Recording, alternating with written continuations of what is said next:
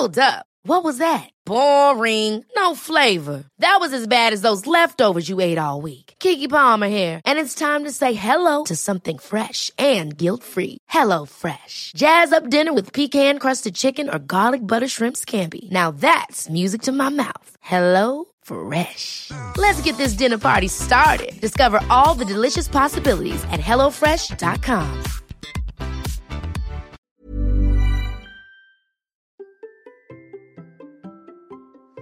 Et si nous appliquions les outils de la préparation mentale des champions pour créer et entreprendre, devenir ainsi des champions du monde de notre monde Allez, c'est parti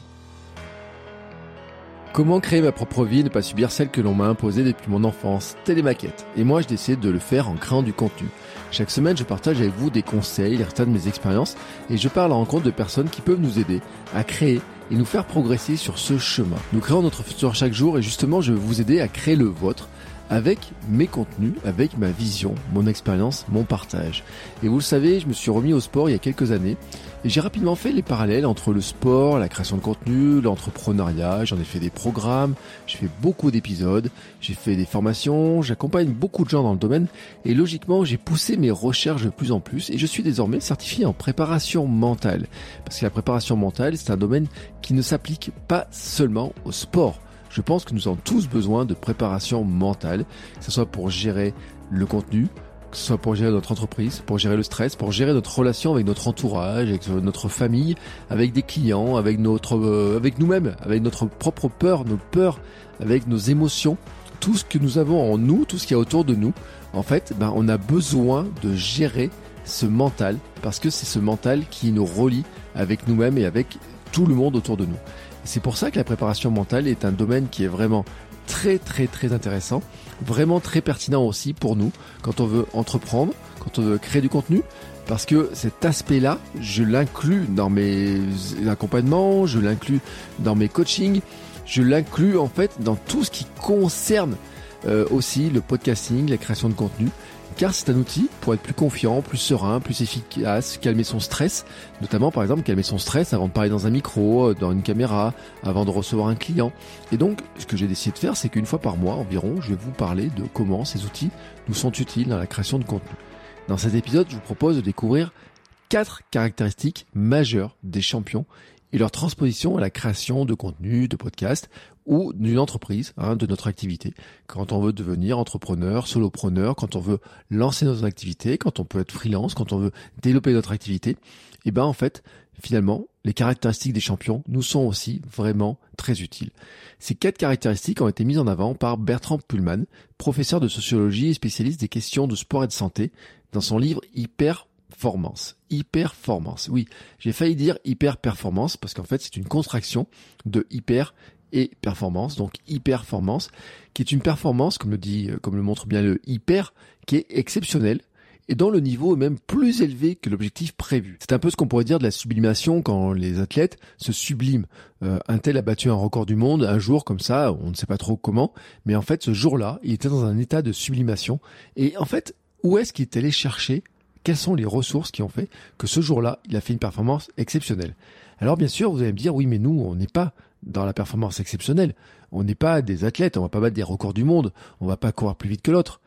Eh ben, pourtant, pourtant, en fait, l'hyperformance, pour un créateur, un entrepreneur créatif, c'est notre quotidien. En tout cas, c'est ce qu'on vise par nos actions, nos activités, parce que l'on vise, parce qu'on fait un peu tous les jours.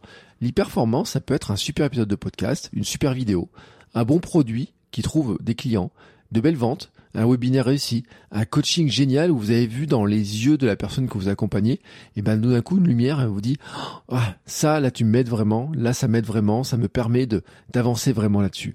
L'hyperformance en fait c'est comment nous arrivons à aider au mieux notre audience, nos clients, comment c'est plus que de l'utilité en fait, vraiment plus que de l'utilité, c'est comment on les aide au mieux. Comment finalement dans leur mission, imaginons que bah imaginons que ce soit euh, nous soyons dans euh, que, que ce qu'ils font est super important pour sauver l'humanité et nous on doit les aider à faire ça, nos clients en fait. Imaginons ça. Et en fait, bah, notre performance à nous, notre hyperformance à nous, c'est de les aider à être vraiment encore meilleurs et vraiment à sauver le monde Moi, en fait, c'est comme ça que je vois le coaching, l'accompagnement. Parce que mes clients, ce matin, par exemple, en coaching, j'avais une personne qui est dans son domaine, qui va aider beaucoup, beaucoup de gens par ses connaissances, ses compétences, mais aussi son histoire. Et à chaque fois qu'elle va aider une personne, finalement, eh ben, elle va l'aider à sauver son monde à elle, j'ai envie de dire. Elle va l'aider à sauver peut-être ses relations avec sa famille, avec ses enfants, euh, son travail, ses relations avec elle-même, sa confiance en elle. Et en fait, c'est ce que nous faisons dans nos métiers de création, dans nos métiers d'entrepreneuriat, quand on est coach, quel que soit le domaine d'ailleurs. Hein, vraiment, que vous soyez coach en vente et que vous ayez, vous aidiez un vendeur à mieux vendre, que vous soyez coach en podcast comme moi pour aider les gens à créer un podcast, que vous soyez coach en running, comme je le fais aussi par ailleurs dans certaines activités, que vous soyez coach en euh, je sais pas, je vais vous dire en marketing, que vous soyez coach en coiffure, que vous soyez coach en éducation familiale, que vous soyez coach en immobilier, que vous aidiez des gens à acheter une nouvelle maison. Tous les, tout le temps, tout le temps, tout le temps, tout le temps, en fait, notre performance du moment, en fait, s'appuie vraiment sur des caractéristiques qui vont être les mêmes que celles des champions. Et Pullman reprend les 4 P du marketing, vous savez, le mix marketing, qui a un petit peu dépassé maintenant, hein, mais qui a été vraiment une, une abréviation ménotechnique facile à retenir. Et en fait, il a choisi les 4 P, mais sauf que c'est les 4 P en fait de ce qui fait les champions. Le premier P, c'est la préparation. La préparation, c'est ce qui permet d'atteindre l'objectif, c'est ce qui permet de s'entraîner. C'est vraiment l'entraînement, la répétition des gestes et des situations. Amélie Mauresmo a dit le talent, c'est de savoir travailler. Et ce week-end, j'ai regardé un documentaire sur Amazon Prime, le documentaire sur Giroud, l'histoire de Giroud. Et dedans, il y a Eric Cantona qui dit le travail t'amène à la confiance et avec la confiance, tu joues.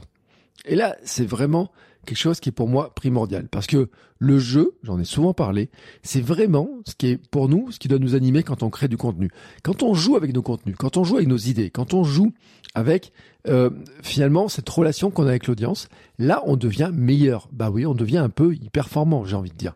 Et pour nous, c'est vraiment important de travailler ça par la création répétée de contenu, d'épisodes, de mails, de formations qui nous amènent à cette maîtrise. Il y a souvent des personnes qui m'ont dit, bah franchement, je suis impressionné par comment tu fais ça dans les podcasts, comment tu as fait ça, etc. Ou alors l'autre jour, quelqu'un qui m'a dit, mais ouais, dis donc, euh, t'as créé ça, t'as créé ça, t'as créé ça, t'as créé ça. Et je dis oui, mais moi, ça fait cinq ans que je fais du podcast. Moi, les épisodes de podcast, j'en ai peut-être fait un millier à peu près, quelque chose dans ce genre-là.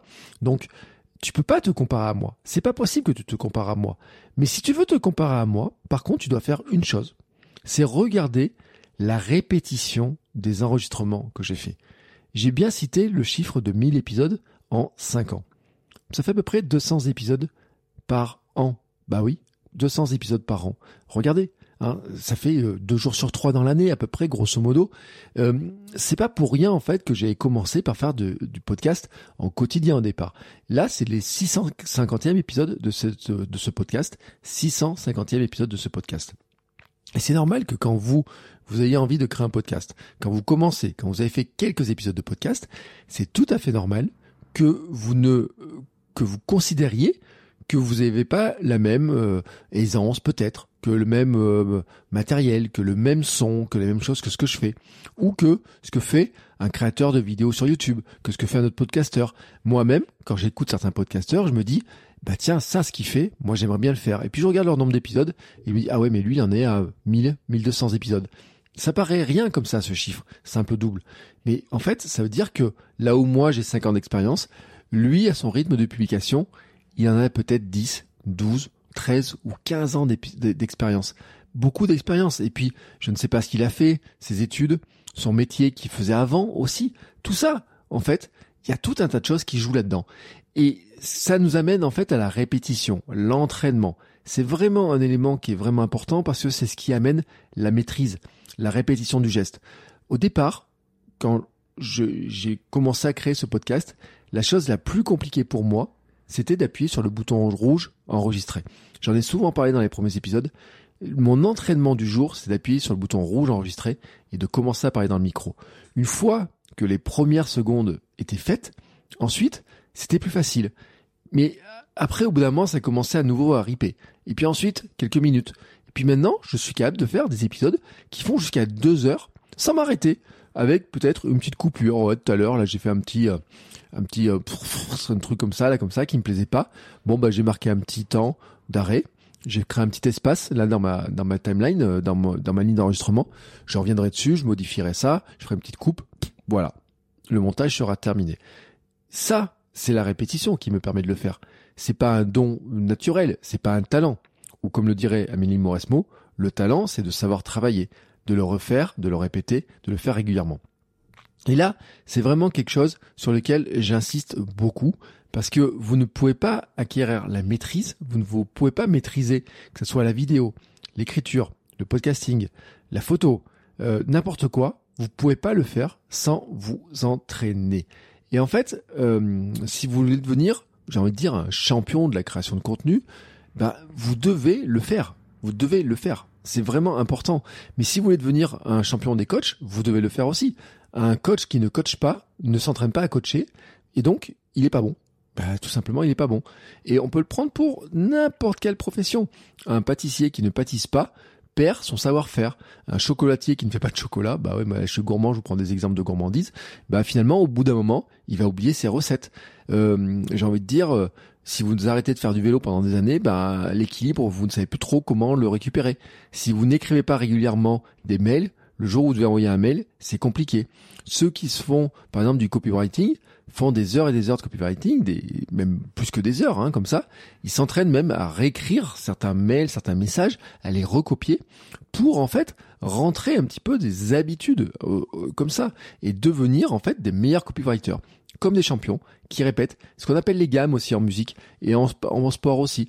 Et là, j'ai toujours été marqué, il y a très longtemps de ça maintenant, euh, quand j'étais bénévole au Clermont Foot, qui était à l'époque en Ligue 2, maintenant il est en Ligue 1. Et en fait, euh, un jour, il y a eu un nouvel entraîneur qui est arrivé, c'était Bijota. Il est arrivé avec son expérience. Il n'est pas resté très longtemps parce qu'un autre club l'a appelé. Mais le premier truc qu'il a fait faire aux joueurs, c'était de faire des passes et des contrôles. Ça, c'est un truc que moi j'ai appris en débutant au foot. Des passes et des contrôles. Il y a un, journaliste à côté de moi qui demande en conférence de presse, il dit mais pourquoi vous prenez des joueurs pros de ce niveau-là et vous leur demandez de faire des passes et des contrôles? Il, il leur a dit, vous avez vu, quand ils font un contrôle, le ballon, il arrive trop loin de leurs pieds. C'est-à-dire que quand ils contrôlent le ballon, au lieu que le ballon reste devant leurs pieds, il s'en va loin. Il dit maintenant si vous mettez un adversaire, et eh ben l'adversaire il prend le ballon. Et puis maintenant regardez les passes, et eh ben regardez les passes au lieu d'être dans les pieds, elles étaient à côté.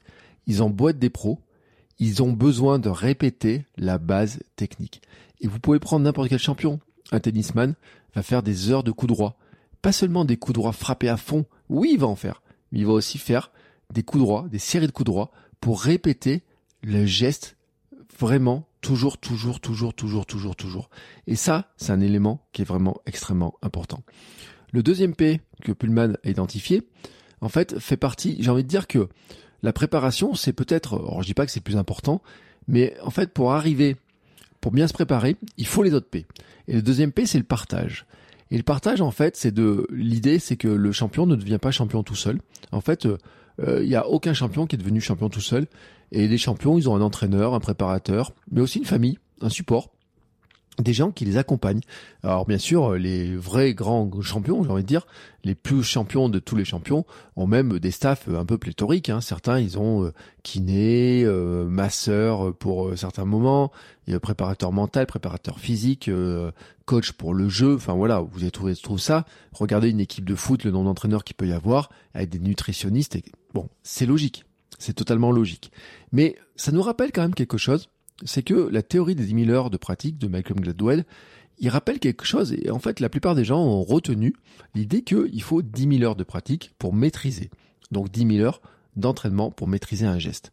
Euh, Mozart, etc. Vous pouvez prendre n'importe qui, il avait fait des calculs en disant, bah, Tiger Woods, par exemple, si vous voulez devenir Tiger Woods, il faudra jouer au golf 10 000 heures pour arriver à avoir la maîtrise de Tiger Woods. Et encore, vous n'êtes pas certain de l'avoir. Hein. Vraiment, vous n'êtes pas certain de l'avoir. Et tout le monde est resté sur ces trucs-là en disant bah, il faut des heures et des heures de pratique. Et ça, c'est ce que je vous ai dit dans finalement bah, le premier P, qui est celui de la préparation, des heures et des heures d'entraînement, des heures de pratique.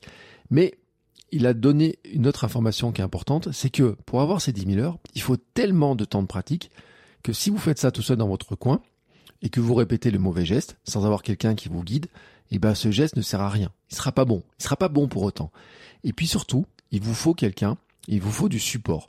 Ce qui montré en fait, c'est que les champions, les artistes, que ce soit les peintres, que ce soit les chanteurs, les musiciens, que ce soit les sportifs, tout le monde en fait, il montrait que dans la pratique, il fallait des gens qui permettent à ces artistes, à ces sportifs, de vivre, de, pouvoir progresser, de s'entraîner. Et donc, notamment, c'est la famille. Alors, des fois, qui, bah, ceux qui payent les entraîneurs, qui payent les repas, qui accompagnent. Vous avez aussi euh, bah, les clubs, hein, euh, les sportifs, les champions, ils ont des clubs, etc., qui les payent et ils sont au bout d'un moment ils sont payés pour ça. Mais avant d'être payés, eh ben euh, le gamin quand il s'entraîne, le jour j'étais avec un champion, pas un champion, enfin, s'il était champion de France d'ailleurs, avec un, sportif qui est rugbyman professionnel il a commencé le rugby à 4 ans. Et là, il a 25 ans, il est professionnel. Mais ça veut dire qu'entre 4 ans et 17 ans, quand il, ou 18 ans, quand il commence à toucher ses primes de match, qu'il rentre en centre de formation, etc., bah, ça veut dire que pendant 14 ans, c'est sa famille qui va, qui l'amène aux entraînements, qui lui paye le matériel, qui paye les licences, qui le nourrit. Il le blanchit aussi. Enfin, voilà. Normalement, la famille, c'est la famille qui fait ça. Puis il y a le club et tout l'entourage qui s'est créé autour. Et donc, c'est à cet entourage-là. Et puis, euh, c'est important pour nous parce qu'en tant qu'entrepreneur, quand on est seul dans notre coin, en tant que créateur, des fois, ben on est vraiment seul. Alors des fois, on a la famille qui comprend, puis des fois, la famille ne comprend pas. Donc, est-ce qu'on a un entourage proche ou pas? C'est la question, par exemple, que ce matin, je posais en coaching à un de mes clients en disant, ben, est-ce que dans ton entourage, il y a quelqu'un qui comprend ce que tu fais, qui peut t'accompagner, qui, avec lequel tu peux discuter d'entrepreneuriat, de ce que tu fais, qui comprend ce que tu fais? Moi, je suis un solopreneur, j'aime faire les choses seul. Mais on en discute avec ma femme. Et puis, il y a des moments où j'ai besoin d'avoir des gens pour m'entourer. Il y a quelques personnes qui m'entourent, que je fais appel. Alors, ça dépend un petit peu des cas. Mais par exemple, j'ai un coach pour ma marque avec lesquels j'ai fait un mastermind, j'ai fait des séances de coaching qui m'a permis de revoir ma marque, d'avoir une vision extérieure, un appui psychologique pour parler de ma relation à l'argent, pour parler de ma confiance, pour parler de mon syndrome de l'imposteur que je peux avoir, etc. Parce que même si moi j'aide beaucoup de monde avec ce que je fais sur en accompagnement, en coaching, avec mes contenus sur ces thématiques-là, j'ai aussi besoin d'avoir un, un, regard extérieur de personnes qui m'aident aussi à progresser moi-même sur cet aspect-là qui me mettent aussi face à mes propres réalités, mes propres euh, questionnements, mes difficultés que je peux avoir par moment et qui vont m'aider aussi là-dessus. On peut aussi rejoindre une communauté, un mastermind, une communauté de personnes qui vivent la même chose que nous, que ce soit des payants ou pas payants, euh, ça peut être des des, euh, des centres, vous savez où il y a des des comment s'appelle, des centres, des bureaux partagés. Bah, en tout cas, est-ce que on est tout seul ou est-ce qu'on a des gens qui peuvent nous accompagner, nous aider? On peut aussi envoyer des mails, demander des conseils. Ça, ça nous amène aussi dans l'appartenance globale en fait, se dire bah, je vais me connecter avec des gens qui font la même chose que moi, qui ont les mêmes problématiques. Écouté l'autre jour un podcast et un créateur sur TikTok disait bah en fait j'ai une personne qui fait la même chose que moi et au début j'étais un peu suspicieux parce que j'ai l'impression que des fois il copie mes contenus, qu'il fait la même chose que moi et d'autres. Et puis euh, on s'est mis à discuter, on est devenus amis, et maintenant, tous les mois, on échange sur ce que l'un et l'autre ont fait, sur ce qu'on vend, sur les vidéos qui marchent le mieux, pour en fait que les deux réussissent. Ils ont vu ce principe en fait de coopération, euh, même s'ils sont en apparence concurrents, bah ils se disent on n'a pas tout à fait la même communauté, pas tout à fait la même personne. Il y en a qui vont suivre les deux, et puis certains vont peut-être aimer plutôt ma manière de faire à moi, puis sa manière à faire de lui sur d'autres, etc. Et en fait, bah, il a fait partie, il a recréé en fait un petit euh, un, élément de partage, de coopération qui lui permet en fait de dire bon déjà je suis pas seul avec mon truc à moi qui est un peu bizarre et puis en plus tout simplement bah j'ai quelqu'un pour discuter, pour échanger et pour avancer, pour m'aider aussi à avancer. Et en tant que créateur, mes formateurs, coach, vous pouvez aussi vous dire que non seulement vous pouvez en avoir besoin pour vous, pour avoir des gens qui vous aident, mais vous aussi vous faites partie des gens qui aident les autres. En fait, il y a des gens qui vont vous envoyer des mails, qui vont vous demander peut-être euh, de l'aide euh, payante, qui peuvent acheter vos produits, qui peuvent demander vos services. Et donc, cet aspect de paix comme partage, il faut le voir dans les deux sens, en fait. Mais tous les paix, on va les voir dans les deux sens. C'est-à-dire que non seulement pour vous, c'est, et pour moi, pour nous tous, on a besoin de cette aide-là, mais pour les personnes que l'on va aider avec nos contenus, ils ont aussi besoin de ça. Et on peut être cette personne-là. Il faut l'accepter il faut accepter qu'on puisse être cette personne-là. Quand on est, euh, si quelqu'un nous demande de l'aide, on peut lui donner de l'aide gratuitement. Et puis, à certains niveaux d'aide où ça va être payant par de la formation, par des services, par du coaching. Et c'est normal et c'est vraiment une option qu'il faut avoir en tête, tout simplement parce que on en a besoin pour être plus performant en tant que créateur de contenu, entrepreneur.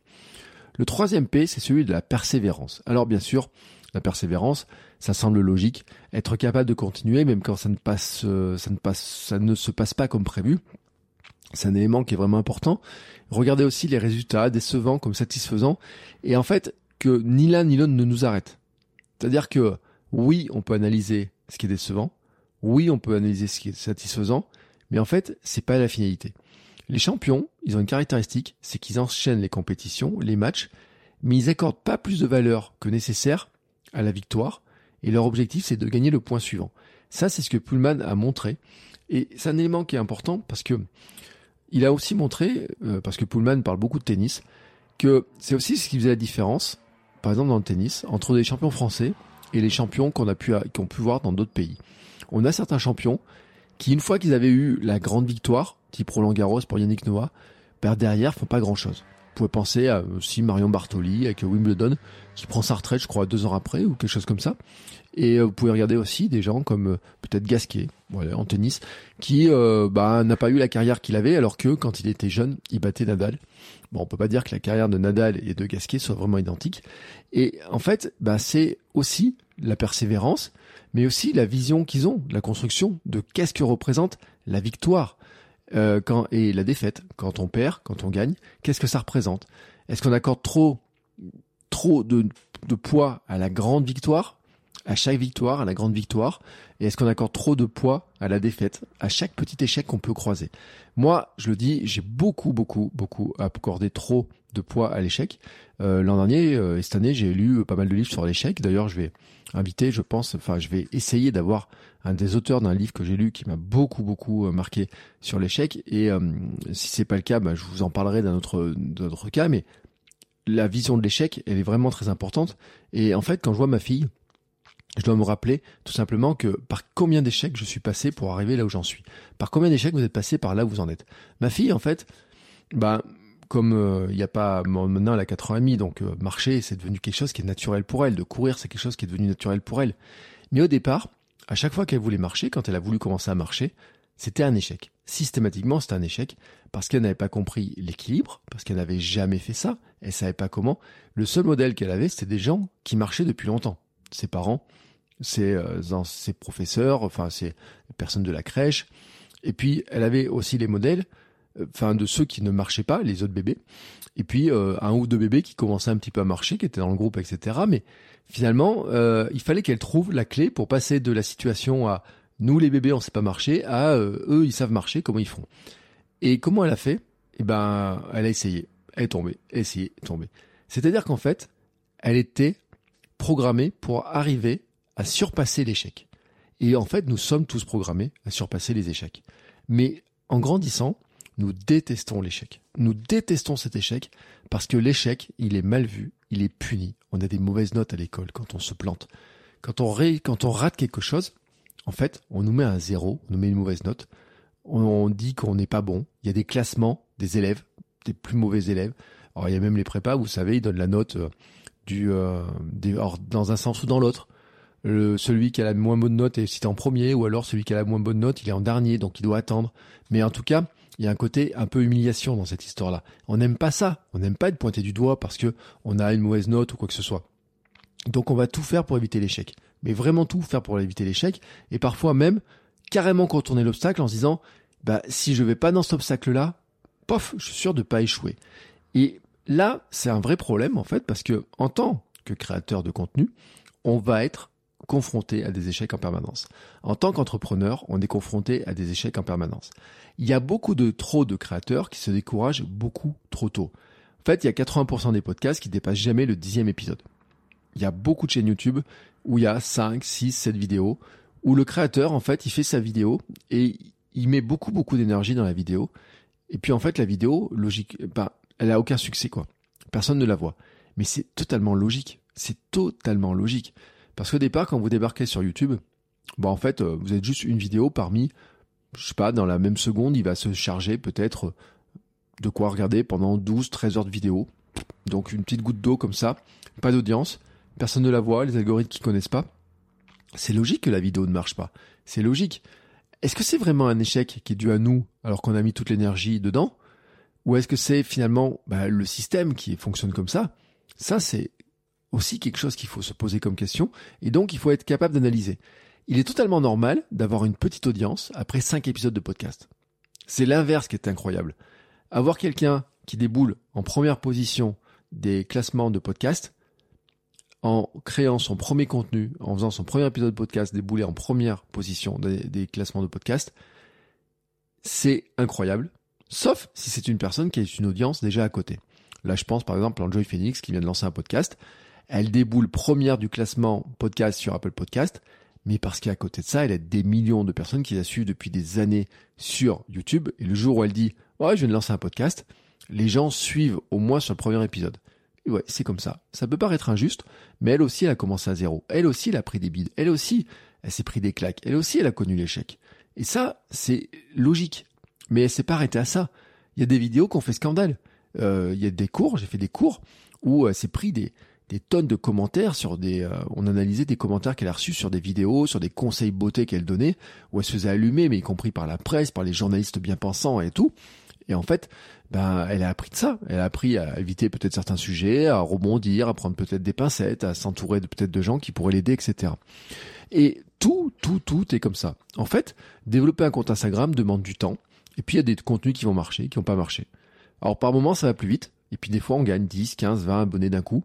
Certains vont vous dire, ils gagnent 1000 abonnés par semaine. Tant mieux pour eux. Tant mieux pour eux. Mais regardez le parcours qu'ils ont. Regardez la compétence qu'ils ont. Regardez aussi ce qu'ils ont fait avant. Depuis combien de temps ils sont là? Ça, c'est un élément qui est vraiment important. Et puis, ben aussi, ben, si vous regardez leurs vidéos, vous allez rendre compte que peut-être des fois, il y en a, ils ont un réel qui fait 200 000 vues, et qu'à côté de ça, ils ont un réel qui fait 400, 400 euh, vues, 1000 vues. Rien du tout. Presque rien.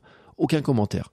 Parce que tout le monde se plante. Mais tout le monde se plante. L'échec c'est la nature, en fait, j'ai envie de dire. C'est la nature, c'est comme la science. La science est basée aussi sur la nature. C'est, on essaye un truc, et puis si finalement ça marche pas, on va tenter autre chose.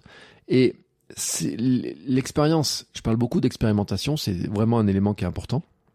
Vous devez être dans l'expérimentation. On est toujours dans l'expérimentation. Il y a des choses qui marchent, des choses qui ne marchent pas. Personnellement, mes ventes de mes premières formations furent décevantes. J'étais au fond du gouffre. Vraiment, je le dis très clairement. Et l'autre jour, on m'a, proposé de participer à un événement sur un fail. Et en fait, je vais utiliser cette, ça, ce, ce, cas-là.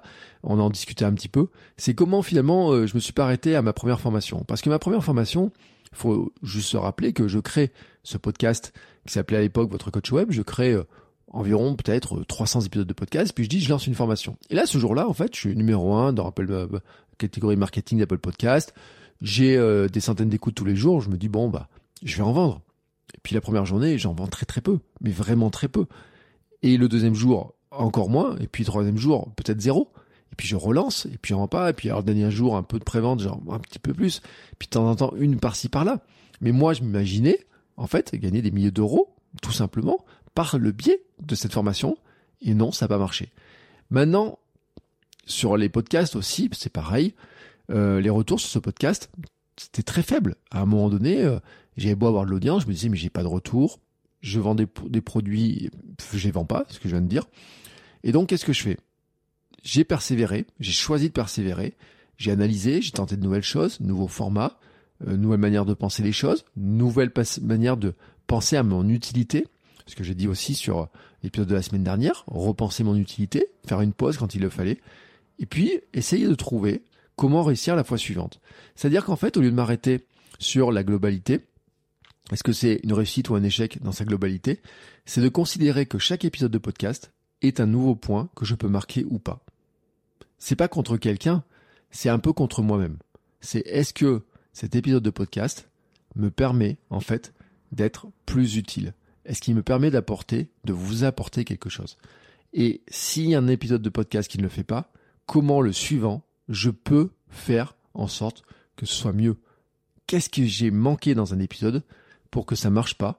Et comment je fais faire, comment je peux faire pour que l'épisode suivant bah, marche mieux, fonctionne mieux? Et là, il y a des choses qui ne dépendent que de moi. La structuration, comment je parle de l'idée, où je vais chercher l'idée, où je vais piocher l'idée, comment je suis aligné avec vos problématiques. Il n'y a rien de plus beau que quelqu'un qui me dit oh, bah cet épisode-là, on dirait que tu as lu dans ma tête parce que c'est vraiment les questions que je me posais. Tu arrives à faire des liens. Le jour, j'ai reçu un message comme ça en me disant tu arrives à faire des liens sur des vraiment des, liens avec des problématiques que je connais, que j'ai, etc. je me demande comment tu fais. Et en fait, la réponse, elle est dans la connaissance que j'ai, dans les échanges que j'ai, le dialogue que je peux avoir avec vous. Dans mon cahier, j'ai un truc, une de mes forces, en tout cas pour moi, j'estime que c'est d'accepter la discussion et de gérer la discussion et d'être à l'écoute. Je considère que c'est partie d'une de mes forces et que je dois m'appuyer dessus. Il y en a qui sont des créateurs vraiment dans leur monde, qui disent bah non, je veux pas de commentaires sur mes sujets, je veux pas de ça, je veux pas de ça, etc. Et pourtant, il faut quand même être à l'écoute. Donc ils le sont quand même d'une manière ou d'une autre. Mais vraiment, c'est extrêmement important de se dire bah il y a un épisode qui marche pas bien, comment je rebondis Une formation ne marche pas bien, comment je rebondis? Est-ce que je peux la revoir? Est-ce que je peux la modifier? Comment je peux faire? Et j'ai bien fait de m'accrocher, j'ai bien fait de persévérer. Aujourd'hui, ce podcast, au moment où j'enregistre, est mis en avant sur Apple Podcast, sur la page d'accueil d'Apple Podcast. L'autre jour, j'ai vu ça, puis on m'a envoyé aussi des copies d'écran. Je pensais l'abandonner, hein. Et ben, il est mis en avant sur Apple Podcast. Il y a une rubrique créée en bas. Et à côté d'autres podcasteurs et d'autres entrepreneurs, dont certains, j'estime d'ailleurs, qui ont mieux réussi dans leur vente, dans leur conversion d'audience, etc. Et mon podcast, il est là. Donc peut-être vous l'avez découvert, peut-être vous avez découvert ce podcast par ce biais-là. Et puis, aussi, aujourd'hui, depuis quelques temps, je reçois des demandes de coaching en podcasting, en entrepreneuriat, que je n'avais pas il y a quelques temps. Et c'est pas euh, justement euh, juste seulement dû à cette mise en avant, parce que ça datait avant de la mise en avant. Et pourquoi? Parce que je me suis mis à changer ma manière de penser, de parler de ce que je fais, parce que je me suis fait accompagner justement les coachs en marque, coachs en mindset. Euh, j'ai lu des livres sur ma relation à l'argent, je travaille ma relation à l'argent sur mon bureau là de tout de suite. J'ai un livre sur ma raison d'être, sur ce que je fais, pourquoi je le fais. J'ai aussi un livre sur ma relation à l'argent, sur mon syndrome de l'imposteur. C'est-à-dire c'est tout le travail que je fais sur mon état d'esprit. Et puis je vous ai parlé de préparation mentale. Je suis certifié en préparation mentale. Ça m'a pris des heures pour être certifié en préparation mentale. J'ai des heures aussi de découverte de l'entrepreneuriat. J'ai aussi des lectures d'autres entrepreneurs, de ce qu'ils font. J'ai aussi des livres sur l'importance des marques, sur comment d'autres personnes ont construit des marques, comment ils font quel est leur rapport et puis comment aussi je peux vous aider vous par le coaching, par l'accompagnement. Euh, tout ce que je fais en coaching, en accompagnement me nourrit aussi dans mes réflexions et me montre aussi les questions, les questionnements que vous avez et dont je peux parler dans le podcast, dans mes vidéos, dont je peux parler à droite à gauche. Et donc ça, c'est vraiment un point qui est vraiment important, c'est de se dire on persévère et on regarde les résultats non pas comme étant quelque chose qui nous arrête quand c'était un mauvais résultat, ça nous arrête net, ou alors, on se dit, bah, j'ai gagné, j'ai réussi à vendre un truc, c'est ma victoire finale. Non. En fait, c'est une étape. C'est soit une étape pour dire, bah, écoute, c'est encourageant, soit c'est une étape pour dire, bon, ça peut-être pas marché, mais regarde, regardons comment on peut faire et on va faire un petit peu autrement et on va voir si la prochaine fois, ça se passe mieux. Et puis le quatrième P, c'est le P de plaisir. Plaisir, et c'est pas seulement le plaisir de la victoire, c'est le plaisir de jouer, de faire son travail. Les champions ont ce plaisir, en fait, de faire ce qui est leur travail à eux, c'est-à-dire de jouer point après point, d'aller chercher peut-être par moment des choses qui sont difficiles, euh, d'aller euh, chercher par exemple un navigateur. Imaginez un navigateur solitaire qui part 40 jours, 80 jours en mer, tout seul, il prend euh, les vagues, il prend la tempête, il prend du sel partout, il y a de l'eau partout et autres. Et pourtant, si pour persévérer, pour être performant, pour s'accrocher, bon, bien sûr, il s'est préparé. Mais il faut aussi qu'il prenne un certain plaisir à être là. Il faut qu'il prenne, qu'il retrouve aussi ce plaisir, bah, que les enfants. Quand j'étais gamin, moi, je jouais au foot des heures et des heures sans me lasser. On pouvait refaire les tournois, puis après on faisait des tournois de tennis, on faisait des tournois de hum, des compétitions de vélo selon euh, ce qu'il y avait à la télé entre le Tour de France, Roland Garros, la Coupe du Monde, le Championnat de France, etc. On passait des heures à jouer ainsi ainsi. Et en fait, là aussi, c'est quelque chose qui se gomme petit à petit en grandissant. Et ça, bon, c'est bien dommage.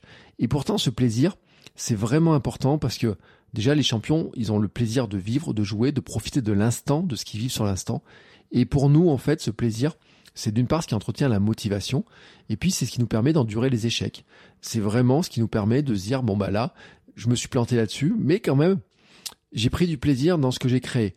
Je pense que, et je le dis, bah, par exemple, j'ai des formations qui ont été des échecs sur le plan des ventes, mais où je pense que j'ai pris du plaisir, que c'était bien ce qu'il fallait que, je pense en tout cas que je suis content du, de ce que j'ai fait parce que j'ai pris du plaisir à le faire, parce que j'ai pris du plaisir à mettre les informations que je voulais. Et bon, bah ça n'a pas marché. Ça n'a pas marché parce que j'ai mal pensé les choses, parce que je me suis trompé dans l'audience, parce que j'ai mal compris les signaux, l'analyse de mes signaux, de ce que vous avez pu me dire. Mais en tout cas, j'ai pris du plaisir. Et ce plaisir permet d'endurer l'échec, mais aussi de le temps qu'on a passé dessus, euh, de se priver de certaines choses. Et si vous n'avez aucun plaisir et que c'est dur à faire les choses, que vous passez du temps, que vous vous privez de certaines choses, de sorties, d'argent, que vous investissez de l'argent dans du matériel, mais que vous ne prenez aucun plaisir, il y a un moment donné, votre motivation, elle va disparaître. Et ce qui va disparaître avec, en fait, c'est que vous n'avez pas persévéré, bien entendu. C'est impossible de persévérer dans ces cas-là. C'est impossible aussi de s'entraîner, d'être dans la préparation. Et si vous avez personne en plus pour partager euh, les bons moments comme les mauvais moments, c'est là où vous êtes dans l'abandon. On est à tout l'inverse de ce qu'on recherche. Et donc c'est vraiment important, ce plaisir, de, de se dire comment je vais aller le chercher et de le décorréler du résultat pur, qu'il soit du résultat d'audience, du résultat de like, des résultats financiers. Il faut voir le plaisir dans l'action de ce que l'on fait et pas seulement dans le résultat que l'on va obtenir. Et ça, c'est vraiment un point qui est vraiment important et d'autant plus important qu'en fait, le plaisir, c'est ce que vous allez communiquer. C'est ce qui va transparaître dans ce que vous faites.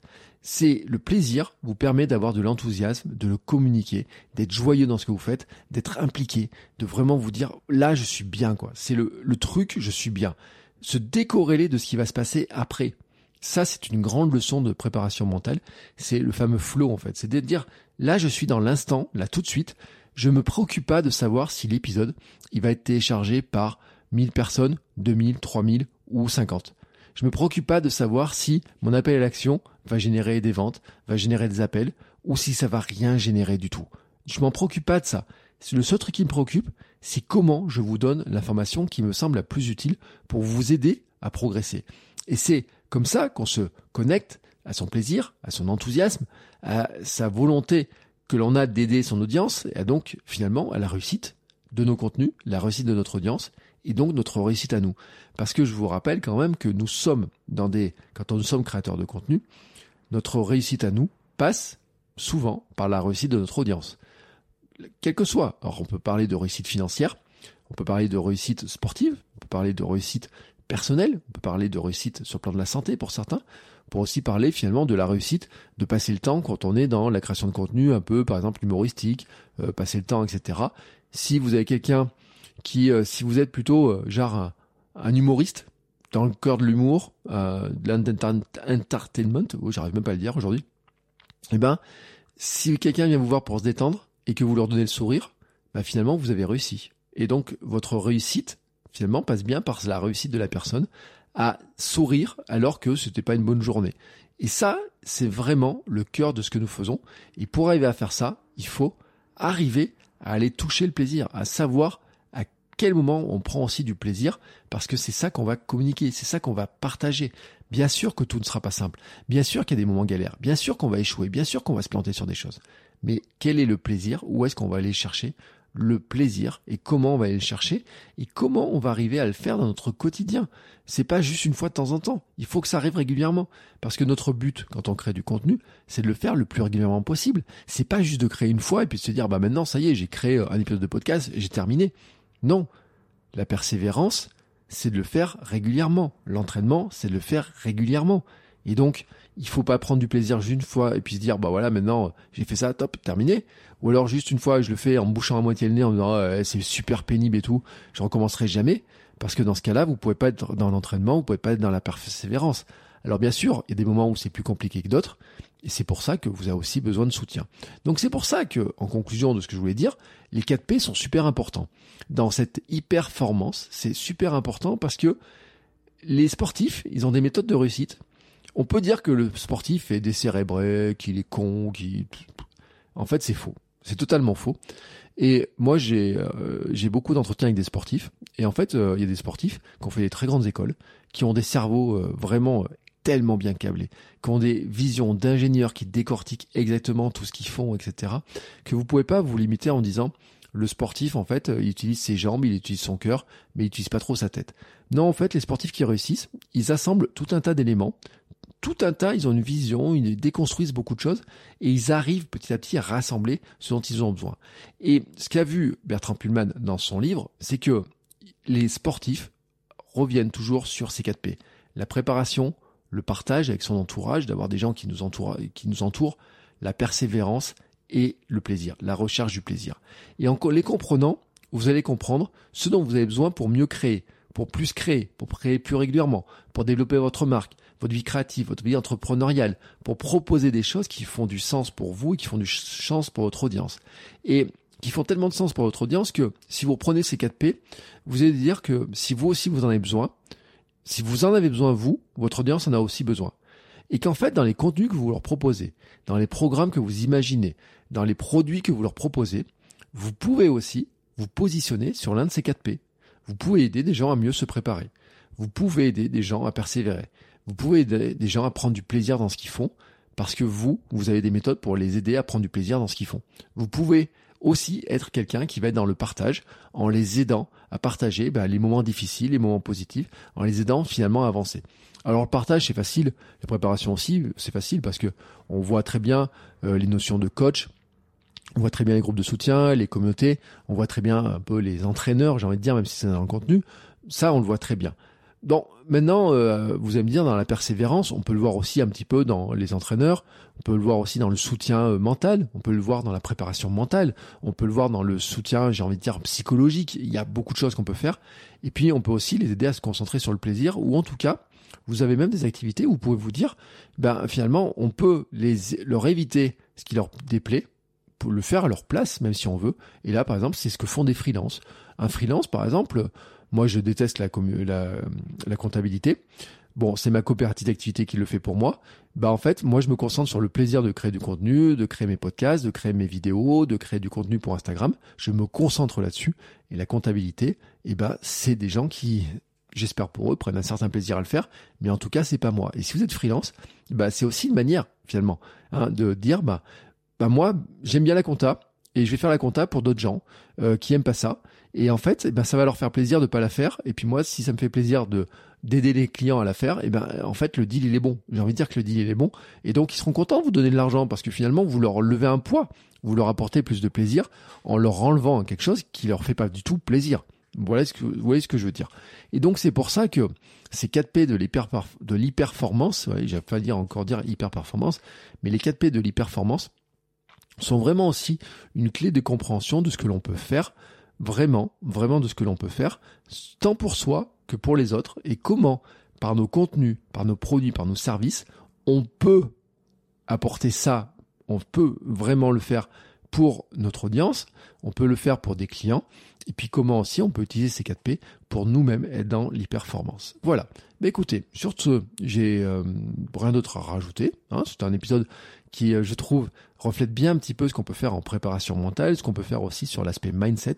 Je le répète, hein, maintenant, tous mes programmes dans lesquels j'ai de l'accompagnement, du coaching, il y a des programmes que vous voyez pas, qui sont pas sur mon site bertrandsoulier.com, mais euh, si vous m'envoyez un petit message, on peut en parler, notamment des programmes d'accompagnement sur plusieurs mois, avec des points toutes les toutes les semaines, comme ça, où on discute d'un point précis, on avance sur un point précis, je vous donne du boulot, vraiment, je le dis, vraiment, je donne des exercices à faire, qui sont pas des exercices notés, mais qui sont des exercices pour vous aider à progresser et euh, qui vous permettent, par exemple, si vous voulez lancer un podcast, si vous voulez développer un podcast, si vous voulez lancer une vie entrepreneuriale, développer vos ventes autour du contenu que vous avez déjà créé, eh ben on se met d'accord sur nos objectifs.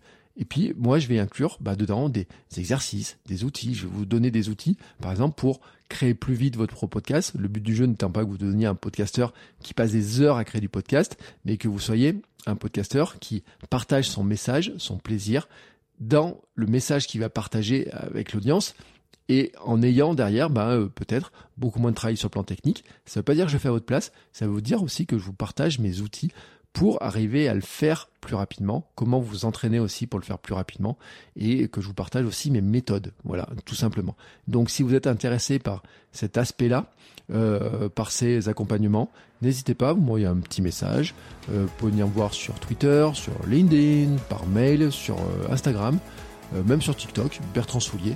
Je parle beaucoup de sport hein, sur Instagram, mais je parle pas que de, que de ça. Sur LinkedIn, je parle plus de podcast. Sur mon site, je parle un petit peu de tout. Et puis sur Twitter, un petit peu de tout aussi. Donc vous m'envoyez un message là où vous me trouvez, on en discute et on se retrouve très bientôt pour un nouvel épisode, bah, c'est-à-dire dès la semaine prochaine, parce que je vous rappelle que l'une des clés, c'est la régularité et la persévérance. Ciao, ciao les créateurs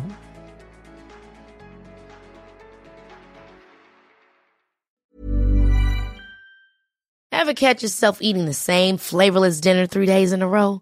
Dreaming of something better? Well, HelloFresh is your guilt-free dream come true, baby. It's me, Kiki Palmer. Let's wake up those taste buds with hot, juicy pecan-crusted chicken or garlic butter shrimp scampi. Mm. Hello Fresh. Stop dreaming of all the delicious possibilities and dig in at HelloFresh.com. Let's get this dinner party started.